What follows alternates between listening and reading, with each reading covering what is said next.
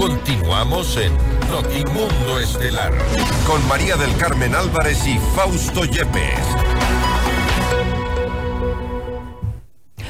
Una crisis de seguridad sin precedentes ha vivido nuestro país en estos últimos días, algo que afecta a todos los ámbitos y también, por supuesto, al sector productivo. Vamos más allá de la noticia. Notimundo Estelar en FM Mundo con María del Carmen Álvarez. Saludamos a esta hora a Alejandro Martínez, él es vicepresidente del Comité Empresarial. Alejandro, muy buenas tardes, noches ya. Gracias por acompañarnos. Te saluda María del Carmen Álvarez. Carmen, muchas gracias por la invitación. Pues aquí sí, preocupados. Obviamente la situación del país no es una situación favorable, sin embargo, es, eh, también es un mensaje para nosotros y es que no podemos detenernos. Eh, la situación no es fácil para todos, no es fácil para las familias, no es fácil para los negocios, no es fácil para los estudiantes. Sin embargo, pues tenemos que entender que el país tiene que continuar, no podemos detenernos, sí ser más cuidadosos, sin duda, pero avanzar, avanzar y avanzar. ¿Qué decir, Alejandro, ante las decisiones que está tomando pues el actual gobierno para hacer frente a estos hechos de violencia extrema que estamos viviendo, a estas eh, organizaciones criminales que ahora están siendo catalogadas como terroristas? Creo que es importante entender de parte de todos nosotros como ecuatorianos que la posición del presidente es una posición compleja. Es difícil de entender que no estás eh, en una lucha o en una guerra contra otro país, contra un área, ¿no es cierto? Sino estás en lucha contra una organización eh, de personas que de una u otra manera pues eh, pueden generar y generan de por sí temor, miedo. Esa es su herramienta número uno. combatirlo es, es complicado porque estás hablando de temas sensibles, de temas sumamente complejos y que probablemente la mayoría de nosotros no hemos vivido jamás.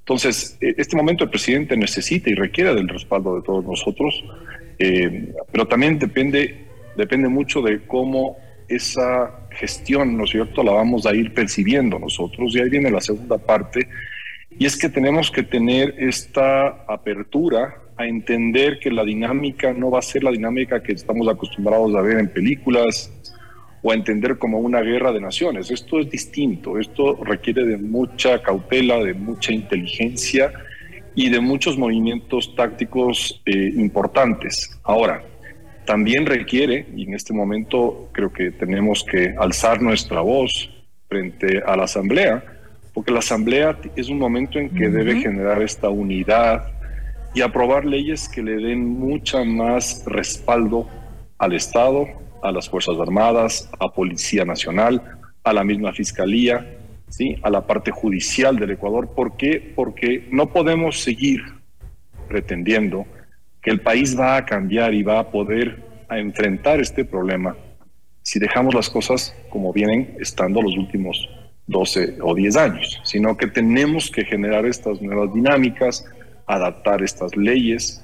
Eh, el presidente está sugiriendo una consulta popular. Creo yo que en este momento la consulta, más allá de que si es oportuna o inoportuna, va a tomar su tiempo, va a tomar todo un tiempo en generar la campaña, ir a votación, eh, promover a que la Asamblea discute esas leyes. Ahorita creo que es momento de que nosotros como ciudadanos ya exijamos a la Asamblea justamente ya ser prácticos, ser útiles justamente para lo cual necesitamos una Asamblea Nacional, modificar leyes o inclusive ciertos temas constitucionales que le den esa facultad al Estado de poder actuar rápidamente. Es decir, que de alguna manera también se puedan viabilizar las operaciones eh, que se dispongan de ahora en adelante por parte del, del gobierno, del Ejecutivo y también eh, de las Fuerzas Armadas que han sido encargadas.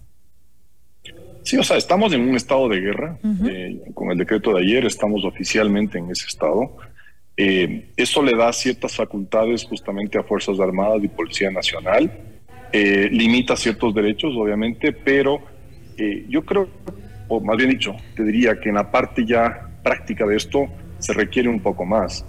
Si estamos viendo, ¿no es cierto?, en el caso Metástasis, una corrupción generalizada en juzgados, en la misma fiscalía, en la misma policía, eh, en todas las instituciones del Estado.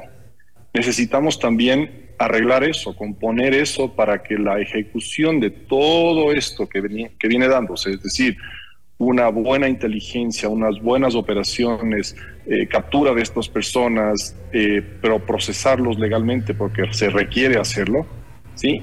Si es que volvemos a una justicia que está permeada, que está absolutamente contaminada, pues vamos a seguir haciendo nada, ¿no?